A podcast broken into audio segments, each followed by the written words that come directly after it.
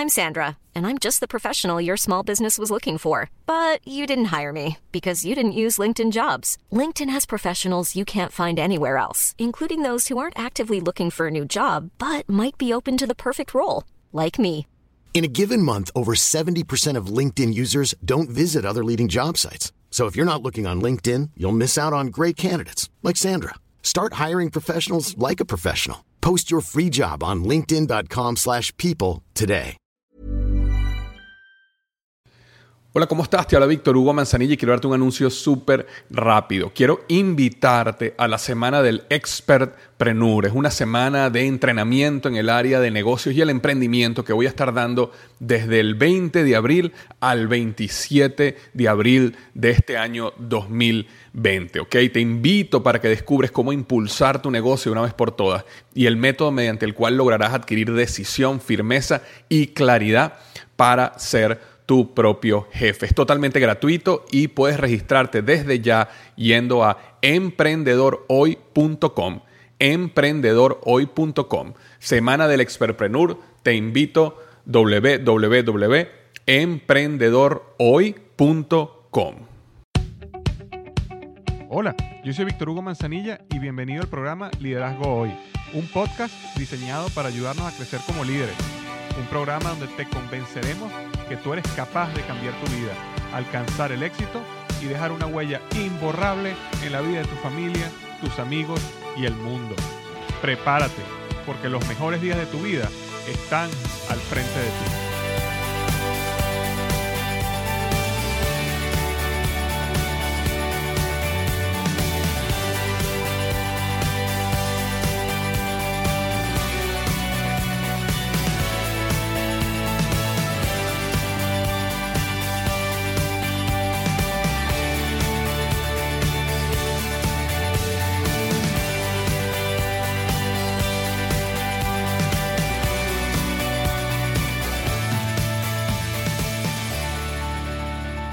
¿Qué tal? Bienvenido al episodio número 134 del podcast Liderazgo Hoy.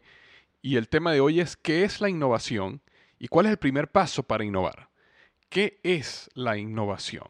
¿Y cuál es ese primer paso que necesito dar para innovar? La semana pasada estuve dando una conferencia para la organización Comunicadores USA, que es una organización dedicada a entrenar a personas de, medios, ¿ok? Televisión, radio, eh, medio escrito. Y estuve dando una conferencia ya eh, la semana pasada que se, se llamaba Mercadeo como pilar de innovación. Sin embargo, readapté esa conferencia a el podcast que quiero dar hoy, donde quiero dar un resumen okay, de esa conferencia y la titulé así, ¿qué es innovación y cuál es el primer paso para innovar? Ahora, rápidamente, antes de comenzar, quiero simplemente recordarte que yo tengo un curso que creé que se llama El Poder del Hábito. Si no lo has hecho todavía, te recomiendo inmensamente que lo hagas. El Poder del Hábito, siete pasos para destruir hábitos tóxicos y crear hábitos de éxito sostenidos. Todos tenemos hábitos tóxicos que queremos destruir y todos sabemos que hay hábitos de éxito que necesitamos desarrollar. Sin embargo, a veces fracasamos una y otra vez y es porque no entendemos un poco la psicología del ser humano, no entendemos cuáles son las dos fuerzas que dominan tus decisiones, no entendemos cómo planificar y cómo se forma un hábito. Y por eso yo creé ese curso totalmente gratis, ¿ok?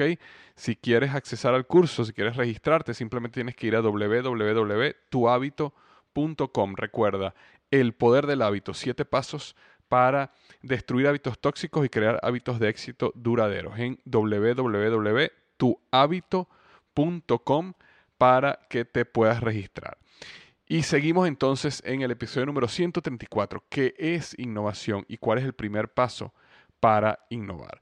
Eh, hace un tiempo, ok, yo creé un podcast que se llamaba Las cuatro etapas del crecimiento y de hecho en mi nuevo libro, Tu momento es ahora, yo le dedico un capítulo completo a este tema que voy a hablar en un minuto, que es las, lo llamo las cuatro etapas del crecimiento, el capítulo 15 de de mi libro Tu momento es ahora, que yo hablo en ese capítulo que existen cuatro etapas en el desarrollo de cualquier proyecto, idea, negocio, y que esas cuatro etapas dirigen y te permiten saber dónde estás y cuál es el siguiente paso que debes eh, dar, ¿ok? En este proceso.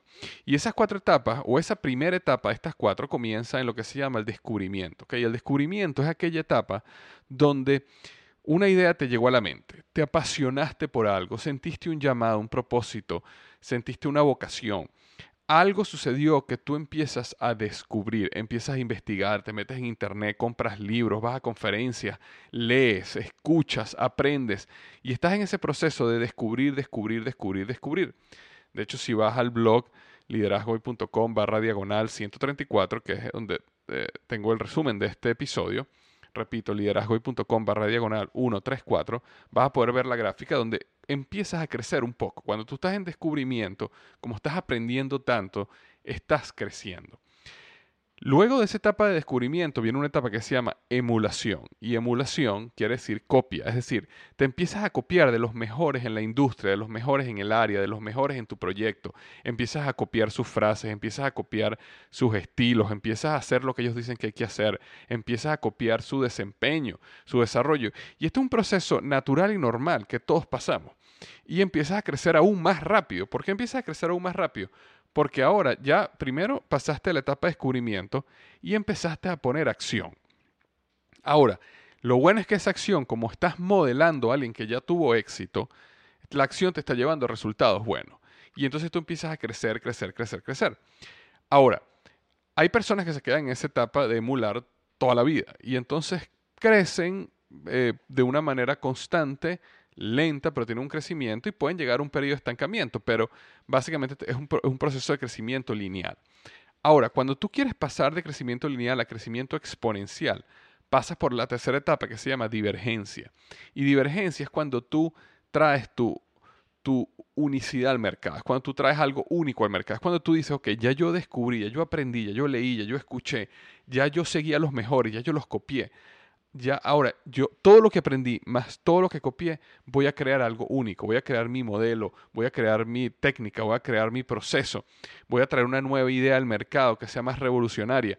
Y ese proceso trae lo que se llama un crecimiento exponencial. De hecho si ves la gráfica te vas a dar cuenta que ahora el crecimiento es literalmente exponencial. Tiene un crecimiento grandísimo. Las grandes empresas los grandes proyectos las grandes organizaciones cuando traen innovación por eso el podcast se llama que es innovación. Cuando traen algo nuevo al mercado, normalmente, si está diseñado correctamente, y eso lo vamos a hablar en un minuto, traen un crecimiento exponencial, un brinco grandísimo en el crecimiento. Y luego del periodo de innovación viene un periodo que se llama estancamiento. Y el periodo de estancamiento es un periodo donde empiezas a decrecer lentamente. Y si te quedas en ese periodo, simplemente, eh, básicamente vas a ir perdiendo clientes poco a poco, tu proyecto va a ir decreciendo poco a poco tu organización se va a ir desmoronando poco a poco hasta que llega el momento, lo llamemos la, la, muerte lenta, donde poco a poco hasta que la organización, el proyecto o el negocio se muere. Entonces, las cuatro etapas del crecimiento son estas, descubrir, emular, diverger, que es donde viene el gran crecimiento, y después estancamiento. ¿Por qué uno pasa de la etapa de divergencia, es decir, de ese crecimiento exponencial, a un crecimiento o a un decrecimiento, llamémoslo así, llamado el estancamiento? Porque lo que sucede es que empezamos a copiarnos a nosotros mismos. Cuando nosotros desarrollamos una innovación, creemos que como funciona una vez va a seguir funcionando para siempre.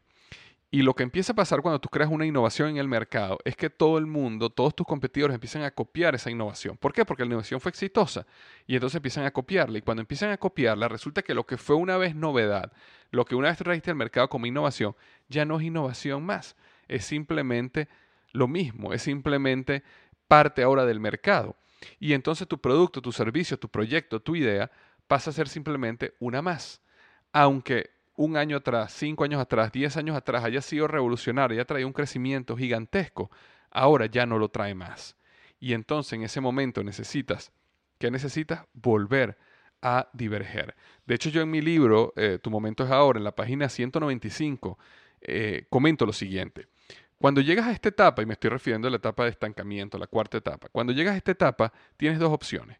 Quedarte tranquilo y ver cómo poco a poco todo se cae, o B, vuelves a la etapa de descubrimiento con el objetivo de divergir nuevamente. Los grandes líderes, celebridades y empresas que han perdurado en el tiempo son aquellos que han logrado reinventarse constantemente. Lo que funcionó antes no funcionará siempre. Punto. Necesitas volver al descubrimiento, tienes que volver a traer tu singularidad al mercado. La gran pregunta que debes hacerte es, ¿en cuál etapa estoy hoy en mi proyecto, negocio, carrera profesional? ¿Es ahora el momento en que necesito divergir o estoy tratando de mantener viva una idea o proyecto que está en la etapa del estancamiento sin volver de nuevo al descubrimiento? ¿Es mi negocio, mi iglesia, mi proyecto, mi organización, mi idea igual a la de muchos? ¿Qué único le voy a traer al mercado? Entonces diverge otra vez. Eh, entonces, lo que venía comentando era justamente que en estas cuatro etapas es importante entender cuál, en cuál etapa te encuentras y cuál es la siguiente etapa. Y para muchas organizaciones, negocios, ideas se encuentran en la etapa de estancamiento y por eso necesitan volver al proceso de descubrir para emular y para volver a diverger, porque si no, tu organización o tu idea va a ser parte del pasado. Ahora, otro concepto que quiero hablar, y vas a ver cómo un minuto todo va a conectar, es el concepto de marca versus un commodity. Ok, una marca versus un commodity. Un commodity es algo donde a ti no te importa qué marca es, tú simplemente comprarías lo más barato. Por darte un ejemplo, si tú vas al automercado y quieres comprar azúcar, azúcar normalmente es un commodity, excepto que tú seas una persona que consume una marca específica, vamos a suponer que no consumes azúcar, sino consumes stevia o esplenda o un tipo específico de miel para endulzar tus bebidas. Pero si tú eres una persona que consume el azúcar normal, blanca, muy probablemente para ti sea un commodity. Tú vas y si en el automercado hay una oferta, compras la más económica y ya. Lo mismo, otro commodity, el hielo, por ejemplo. Tú vas a un lugar a comprar hielo, a ti no te importa cuál es la marca de hielo, tú simplemente compras la bolsa de hielo que tú necesitas. Esos son commodities. Cuando tú compras e inviertes en una marca, tú estás comprando o estás pagando por mucho más que un commodity. Estás pagando por calidad, por una historia, por un prestigio, por lo que la marca te hace sentir, por algo que se ha creado en tu mente y tu corazón respecto a esa marca. Entonces, ¿qué es lo que sucede cuando nosotros tenemos una idea, un proyecto o un negocio? Que tenemos que tener mucho cuidado en no caer en convertirnos en un commodity. Nadie quiere convertirse en un commodity, porque si tú te conviertes en un commodity, entonces tu guerra, tu batalla en el mercado siempre será de precio. Y como tu batalla siempre va a ser de precio, quiere decir que tus márgenes siempre van a ser bajos. Y como tus márgenes siempre van a ser bajos, siempre vas a tener un negocio donde vas a estar en el borde de ganancia, donde vas a estar siempre muy cerca de los números rojos porque siempre vas a estar compitiendo simplemente en precio. A medida que tú construyes una marca, las personas están dispuestas a pagar mucho más por esa marca. Y eso sucede también eh, personalmente. Cuando tú desarrollas tu marca personal, que también lo hablo en mi libro, Tu Momentos Ahora, una marca te separa de ser un commodity. Cuando tú tienes un punto de diferenciación en el mercado, cuando las personas saben que tú eres único, entonces es cuando tú puedes empezar a cobrar muchísimo más. ¿Por qué existen coaches que cobran 10 dólares la hora? ¿O por qué existen coaches que dan coaching gratis? ¿Y por qué existen coaches que cobran 10 mil, 15 mil o coaches como Anthony Robbins que cobra un millón de dólares al año? ¿Cuál es la diferencia? La marca básicamente la marca, estás pagando por experiencia, tiene una historia donde tú dices, yo estoy dispuesto a pagar esta cantidad de dinero porque quiero que esta persona sea mi coach, porque sé que voy a tener resultados, porque esta persona ya caminó el camino y esta persona sabe cómo llevarme a mí a tener resultados. Y por eso un coach puede cobrar 5 mil, 10 mil o inclusive un coach como Tony Robbins puede comprar un millón de dólares al año, mientras hay otros coaches que no pueden sino cobrar o inclusive hacerlo gratis.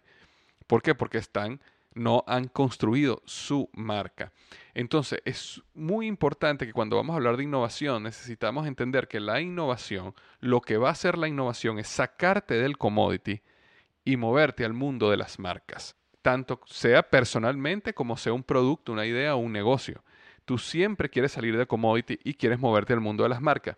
Yo siempre cuento la historia de que cuando yo tenía 14 años, yo vine eh, a los Estados Unidos a aprender inglés y una noche fui a comprarme una pizza. Y me acuerdo que esa pizza en un restaurante de comida rápida me costó 14 dólares y era una pizza pequeña. Hoy en día, al momento que estoy grabando este podcast, tú te puedes comprar una pizza grande por 5.99. ¿Qué fue lo que pasó? ¿Cómo puede ser que cuando yo tenía 14 años, y estamos hablando de 14 años, estamos hablando de 25 años atrás, o 24 años atrás, yo me compraba una pizza por 14 dólares y hoy 24 años después me la compro por 5.99. porque los restaurantes de comida rápida, de pizza de comida rápida, se destruyeron entre ellos mismos, se volvieron commodities, empezaron a pelear nada más en precios. Entonces uno vendía la pizza en 12, el otro la vendía en 11, después otro la vendía en 10, después otro la vendía en 9, después otro la vendía en 8 y poco a poco fueron destruyendo sus márgenes unos a otros y al final nadie ganó. Porque inclusive la pizza que tú estás comiendo hoy a 6.99 es una pizza que es una basura, es una porquería, los ingredientes son malos, el queso es malo. Entonces ellos mismos se movieron de la marca al commodity. ¿Por qué? Porque no ofrecieron innovación, porque no ofrecieron nada nuevo, porque no ofrecieron algo que valga la pena. Sin embargo, hay restaurantes donde tú vas y la pizza no te vale menos de 30 dólares. ¿Por qué? Porque hay una marca, estás yendo a un restaurante, hay un servicio, hay una calidad en los ingredientes, hay una historia, hay un chef que ha desarrollado ciertas recetas que solo él puede desarrollar, lo cual le trae un punto de, eh, de, em, diferenciación en el mercado. Y eso es, ha convertido ese restaurante, han convertido ese chef en una marca. Y por eso tú vas allá y necesitas pagar 30, 35, 40 dólares por una pizza, cuando en otro sitio te cuesta 5,99, porque han creado una marca. Y todo se ha debido a la innovación. Entonces, para tú salir de ser un commodity a ser una marca, necesitas ser innovador. Entonces habíamos hablado de dos conceptos, ¿ok? Las cuatro etapas del crecimiento y habíamos hablado que después de descubrir y emular viene la parte de divergencia y la divergencia te va a mover de ser un commodity a ser una marca. Ahora, ¿qué es la innovación? Y cuando hablamos de innovación, muchas veces nosotros pensamos que innovación es, bueno, innovación es cuando Elon Musk, por ejemplo, lanzó Tesla o Elon Musk está creando eh, una, empresa que, que, que tiene como objetivo llevar a personas a Marte, colonizar Marte. O innovación es cuando Jeff Bezos, el CEO de Amazon, lanzó Amazon o lanzó Amazon Fresh, donde ahora te están enviando frutas y verduras directamente a tu casa, a la puerta de tu casa, para no tengas que ir al automercado. Y pensamos que estas personas, que son los grandes visionarios del mundo en este momento, ellos son los que desarrollan la gran innovación. Pero la realidad es que sí es innovación, por supuesto que es innovación, pero ellos no son los únicos que hacen gran innovación. Nosotros podemos hacer innovación en nuestros negocios, en nuestros proyectos, en nuestro día a día. Porque innovación, y esta es la parte más importante de este podcast, innovación es el desarrollo de soluciones para los nuevos problemas de tus clientes.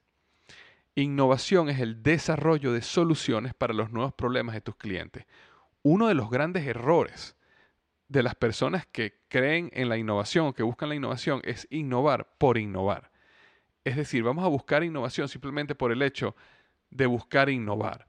Pero la verdadera innovación viene cuando tú descubres un problema de tu cliente y consigues una nueva manera de solucionarlo, una manera más eficiente, una manera más económica, una manera más agradable.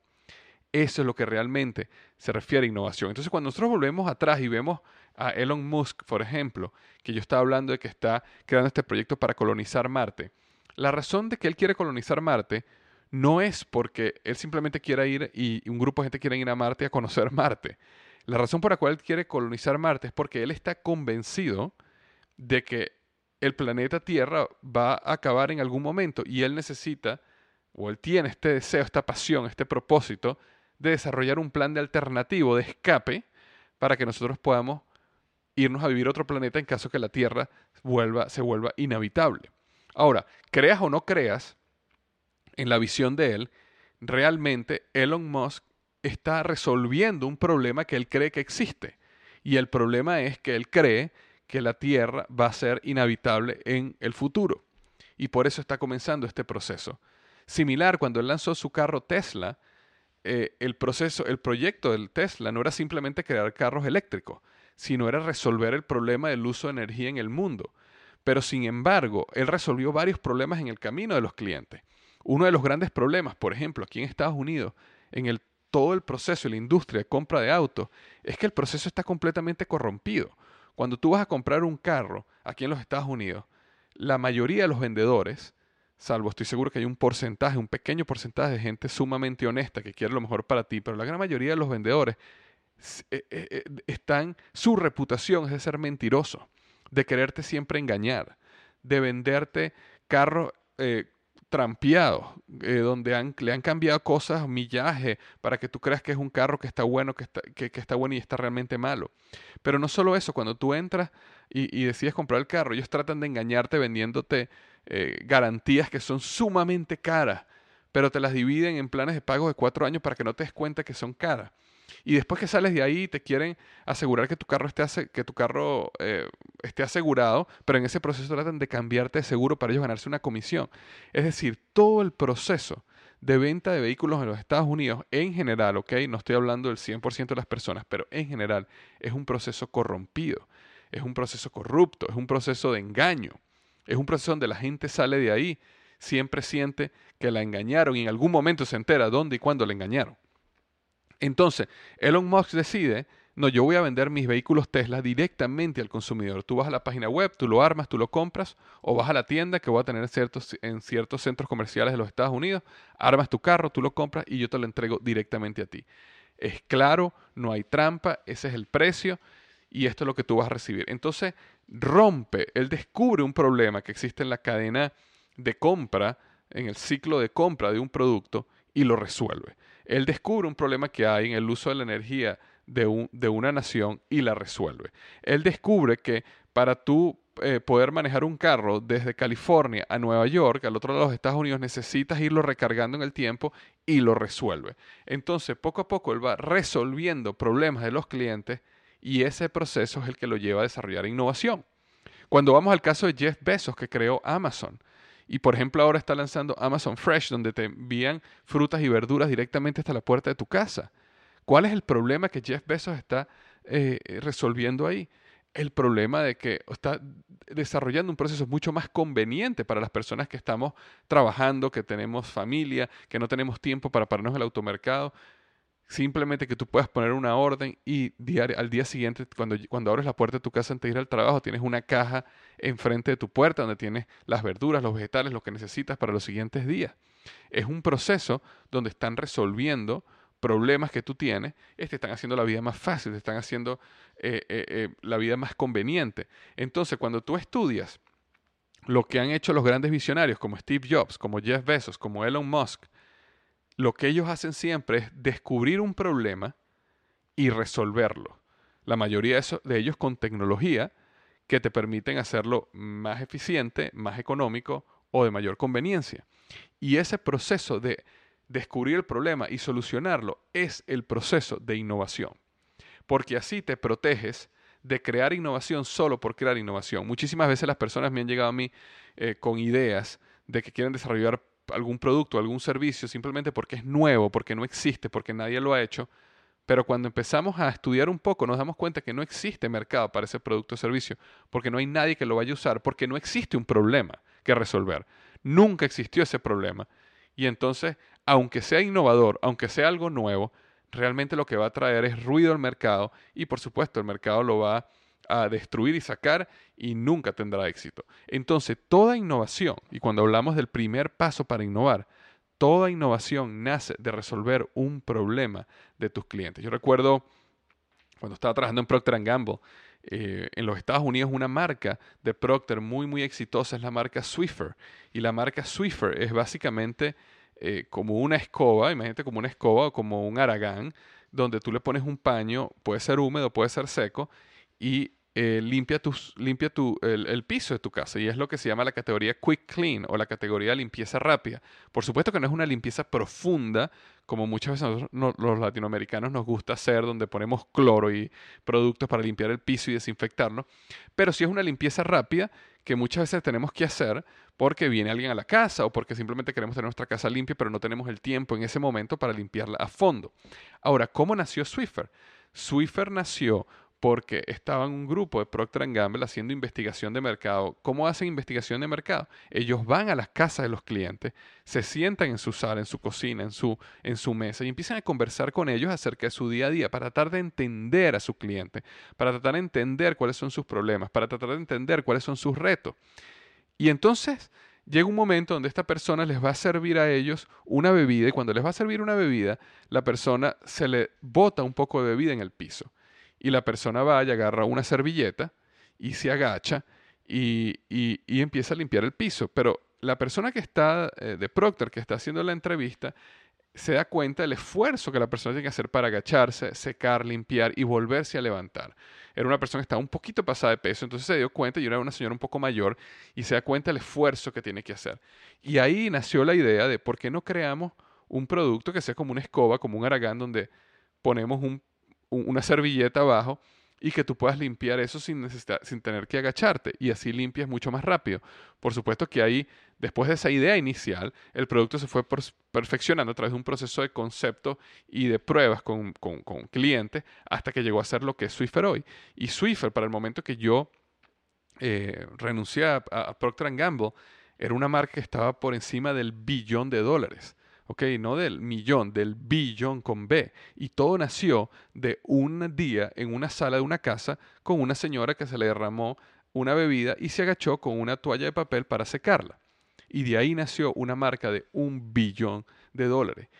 Y cuando tú empiezas a estudiar las grandes marcas de un billón de dólares, los pañales desechables, las toallas sanitarias, el detergente, te das cuenta que todos nacieron de un día con un consumidor, con un cliente en su casa, conversando con él, y de repente se dan cuenta que hay un problema que pudieran resolver de una mejor manera. Y ahí nacen productos y servicios que cambian y revolucionan la industria, revolucionan el mercado y revolucionan la vida del consumidor. Pero para tú poder llegar allá, necesitas conocer a tu cliente mejor que él mismo.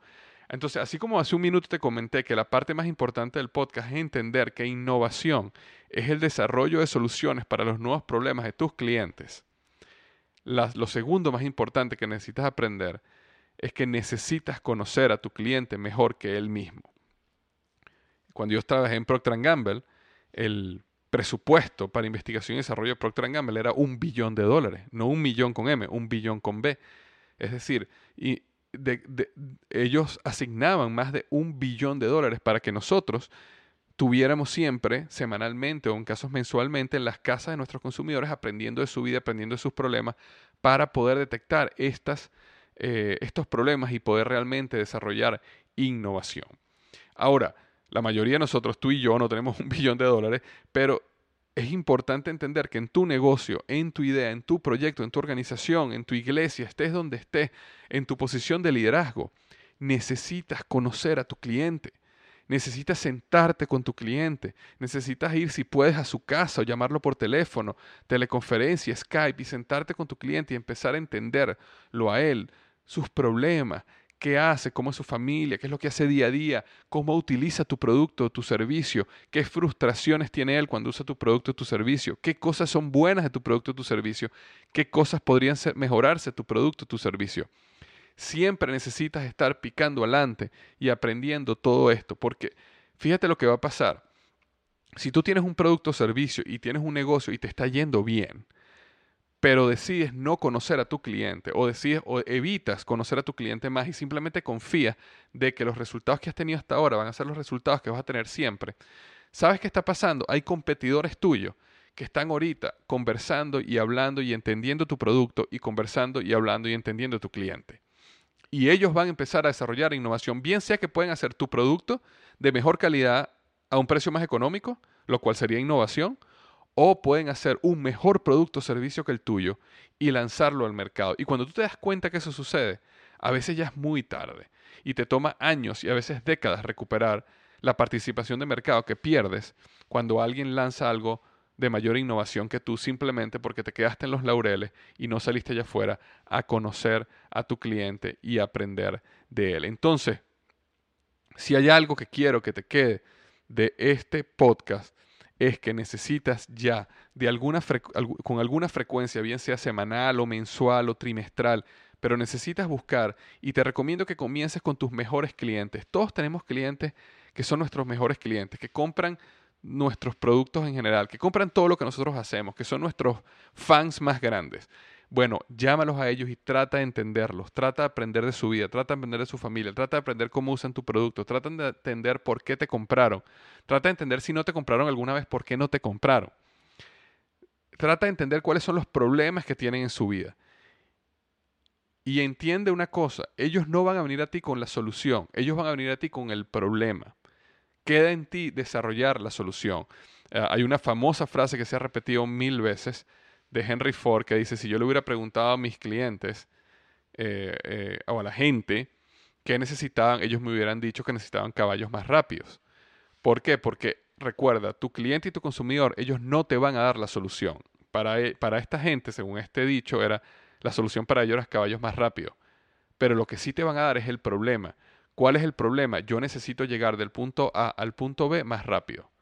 Ahora, ellos piensan, porque ellos ven el mundo en base a lo que el mundo es en ese momento, y por eso ellos piensan que caballos más rápidos sería la solución. Pero uno, como emprendedor, necesita dar un paso atrás y ver, ok, el problema no es caballos más rápidos. El problema es que ellos necesitan ir del punto A al punto B. El problema es transporte, ¿verdad? Necesitan ir del punto A al punto B mucho más rápido. Si tú te pones a ver compañías como Uber, ¿ok? Uber resolvió un gran problema. Ok, pero el problema de Uber, Uber no es una compañía ni siquiera de, de, taxis, Uber es, un, es, una compañía de conveniencia. Es decir, lo conveniente que es que de tu teléfono, tú estás terminando de cenar en un restaurante y le das clic a un app y en los cinco minutos ya tienes una persona esperándote afuera que te lleva desde donde estás a donde tú quieres que te lleve, ya tú sabes exactamente cuánto te va a costar y cuando llegas al lugar no, necesitas ni siquiera pagar, no necesitas efectivo, el app está conectado a tu tarjeta de crédito y se encarga de pagarle directamente. Eso es innovación. ¿Por qué? Porque ellos fueron desarrollando y resolviendo problema, problema, problema, problema. ¿Cuántas veces tú no estabas, necesitabas un taxi y necesitabas llamar un taxi y para que llegara un taxi a buscarte podían pasar 30, 40 minutos? Entonces, con Uber te lo resuelven y en cinco minutos ya tienes el carro enfrente de ti. ¿Cuántas veces no estabas en un taxi y aparte que, eh, perdón, y no tenías efectivo? Y entonces, ¿cómo, ¿cómo le pagabas a la persona? Y todo eso era un problema. Ok, Uber lo resolvió para ti. ¿Cuántas veces estabas en un taxi y no sabías cuánto te iba a costar? Y estás en el taxi, estás viendo el taxímetro y no sabes si te va a costar 5 dólares, 10, 20, 30, 45. La, la, la, la el, eh, ¿Cómo se llama? La, el, trabajo completo. En Uber, él te dice desde el primer momento cuánto te va a costar, antes que tú llames al, al, Uber que te venga a buscar. Con Uber o con Lyft, que son las dos compañías que están haciendo competencia, son básicamente muy similares, este, resolvieron problemas. Ellos trajeron innovación resolviendo problemas. Una última historia que te quiero contar para cerrar este podcast de innovación es la historia de Scott Harrison. Yo en mi primer libro, Despierta tu interior, hablo la historia de Scott. Y eh, Scott, que era una persona, que un hombre que se había hecho millonario en Nueva York, trabajando en los clubs nocturnos en Nueva York y básicamente su trabajo era conectar celebridades. Él era una persona muy reconocida y entonces él lograba conectar celebridades. Cuando una celebridad quería conocer a otra, Scott era el que podía hacer que eso sucediera. Eh, por supuesto, era un hombre estaba todas las noches en clubs, tenía una vida eh, que lo, lo, lo, lo, ¿cómo te podría decir? Se sentía vacío, sin embargo estaba produciendo muchísimo dinero, era famoso, estaba todo el tiempo en las revistas, todo el mundo lo, lo quería, tenía poder, pero él decide que por un año él quiere dedicar su vida a algo que no tenga que ver con él. Y entonces él comienza una jornada y una aventura que lo llevó finalmente a formar una compañía, una, una, una, eh, una compañía de caridad que se llama Charity Water. Y básicamente Charity Water lo que hace es que le lleva agua limpia de beber a los lugares donde no hay agua limpia, principalmente en lugares como África. ¿Por qué? Porque él se da cuenta que las comunidades que no tienen agua limpia que beber no pueden salir de la pobreza. ¿Por qué? Porque los niños no pueden ir a la escuela. Los niños no pueden ir a la escuela por dos razones. Una, porque se enferman, porque están tomando agua sucia y dos, porque a veces tienen que caminar 3, 4 horas para conseguir agua, lo cual no les permite ir al colegio y como no les permite ir al colegio no aprenden. Y, entonces como no aprenden no pueden salir nunca de ese ciclo de pobreza. Y entonces él se da cuenta que ese primer paso para traer eh, salud y desarrollo y progreso en las comunidades es traerle agua limpia, que las comunidades tengan agua limpia. Lo que pasa es que nosotros, tú y yo, tenemos agua limpia todo el tiempo enfrente de nosotros y no nos damos cuenta qué tan importante es para ciertas comunidades que están atrapadas en la pobreza porque no tienen agua limpia. Ahora, cuando él decide comenzar este proyecto de caridad, él dice, ok, yo voy a buscar dinero y le voy a pedir dinero a las personas para crear pozos de agua. Ahora, ese proyecto ya existe. Existen muchas este, fundaciones sin fines de lucro que dan, eh, crean pozos de agua. Ahora, cuando él empezó a hacer el proceso, él empezó a estudiar a su cliente, él empezó a estudiar a la persona que va a donar. La persona que va a donar dinero lo empieza a estudiar, empieza a tener reuniones con él, empieza a aprender de él y se da cuenta que esta persona tiene dos problemas. Y dos problemas, y por razón de esos dos problemas, esta persona no dona. Y esos dos problemas son los siguientes. En primer lugar, no dona porque la persona piensa de que una gran cantidad del dinero que esa persona dona va a gastos administrativos como oficina, pago de los directores y empleados de la organización, este mercadeo y todo ese dinero, es decir, un buen porcentaje va allá y un pequeño porcentaje es, la, es realmente el dinero que va a la formación, a la creación de pozos de agua en los lugares donde prometen que va a haber. Ese, ese, era, el, ese era el primer problema. El segundo problema que tienen las personas cuando van a donar es que las personas no saben si realmente ese dinero llegó a donde tenía que llegar. Simplemente es como una caja negra. Tú donas y eso es como una caja negra. Y tú confías que la fundación sin fines de lucro, bueno, va a agarrar ese dinero y lo va a colocar donde prometió que lo iba a colocar. Pero existían dos barreras. Él descubrió dos problemas. Entonces él dijo, si yo quiero desarrollar innovación en este proceso de crear una fundación sin fines de lucro, yo necesito resolver esos dos problemas. Y la manera como él resolvió esos dos problemas él que él buscó dos o tres o cuatro corporaciones y les dijo, miren, ustedes páguenme el salario de los empleados de mi empresa, oficina, mercadeo, todos los gastos operativos de la fundación, por favor, páguenmelo ustedes. De esa manera, el 100% del dinero que las personas donen va a ir a los pozos de agua. Entonces, ahí resolvió el primer problema. Cuando una persona eh, iba a donar, y tenía este problema y tenía esta inquietud, automáticamente esta inquietud era solucionada cuando le decía, no te preocupes, nuestros salarios, nuestros costos están cubiertos por estas cuatro empresas, o cinco empresas, perdón. Es decir, el 100% de tu dinero va a ir a los pozos de agua dulce, perdón, de los pozos de agua limpia. Y el segundo problema, ¿cómo lo resolvió? Bueno, en este momento, gracias a la tecnología de GPS, ellos lograron crear un proceso donde cuando tú donas, tú sabes exactamente dónde está el pozo de agua con tu dólar, con tus dos dólares, con tus 10 dólares, con tus 100 dólares, lo que tú hayas dado, ellos pueden decir, estos 100 dólares fueron utilizados para construir este pozo de agua que está en este país, en esta comunidad. Y estas son las coordenadas de ese pozo. Inclusive en Google, en Google Earth tú te puedes meter y puedes ver exactamente dónde está el pozo que crearon gracias a tu dinero. Entonces, él logró resolver dos problemas que eran, que eran barreras para las que las personas donaran. Y por eso Charity Water ahorita es una de las fundaciones sin fines de lucro, una de las caridades más grandes que existen del mundo. ¿Pero por qué? Porque él estudió al consumidor, él estudió a su cliente, él estudió cuál era su verdadero problema y entonces desarrolló una solución para su problema que llevó a las personas a empezar a donar en paz porque sentían que su dinero estaba siendo bien utilizado y que ellos podían saber exactamente dónde estaba su dinero y lo llevó a crecer su fundación. Entonces, estos ejemplos que te quise dar son simplemente para demostrarte que la innovación es simplemente buscar soluciones para los nuevos problemas de tus clientes y que para tú lograr eso, el primer paso es que necesitas conocer a tu cliente, mejor que él mismo. Necesitas reunirte con él, necesitas aprender de él, necesitas preguntarle sobre su vida, sobre tu producto, sobre cómo lo utiliza, sobre qué otras cosas adyacentes a tu producto le interesan, para tú poder empezar a desarrollar un portafolio, desarrollar soluciones, es decir, innovación, que sirvan mejor a tu cliente y que lo lleven a ellos y le den un servicio muchísimo mejor. De esa manera estarás en constante crecimiento estarás en lo que hablamos al principio, en constante divergencia, estarás trayendo innovación al mercado y nunca en tu vida serás un commodity, siempre serás una marca. Y entonces las personas siempre estarán dispuestas a pagar mucho más por tu producto y por tu servicio.